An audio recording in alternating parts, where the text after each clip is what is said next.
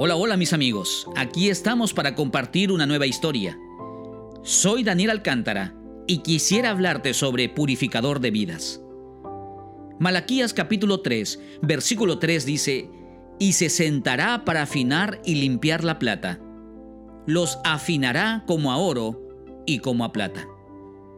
Un joven interesado en entender este versículo fue a ver el trabajo de un orfebre. Ya en el taller, observaba en silencio su arduo trabajo.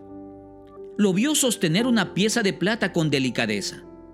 La tomó y colocó sobre el fuego, el cual iba ardiendo más y más.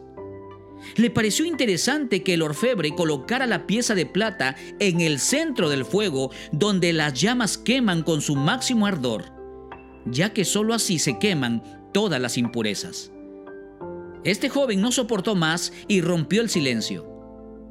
Señor, preguntó, ¿cuánto tiempo tiene que tener la pieza de plata sobre el fuego? El orfebre le contestó, todo el tiempo que sea necesario, sin quitar mis ojos de encima, mientras sostengo la pieza de plata en el fuego. Si quito la pieza antes de tiempo, ésta saldrá aún con impurezas. Y si la sostengo sobre el fuego más tiempo de lo debido, ésta se dañará completamente. ¡Wow! El joven se quedó pensando y volvió a la carga preguntando, ¿cómo sabe cuándo la pieza de plata está lista? El orfebre, sin mirarlo, pero observando fijamente la pieza de plata, le contestó, sé que el trabajo ha concluido cuando puedo ver mi imagen claramente reflejada en ella. Qué gran ejemplo de lo que Dios hace con nosotros. Él es el orfebre y nuestra vida la pieza de plata.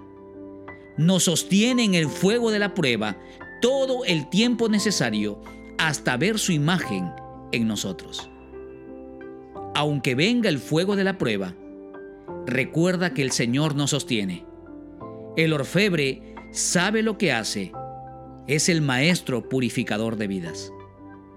Permíteme plantearte un desafío para hoy no le pidas al Señor que te quite las pruebas, sino que a través de ellas Él haga su obra perfecta de purificación contigo.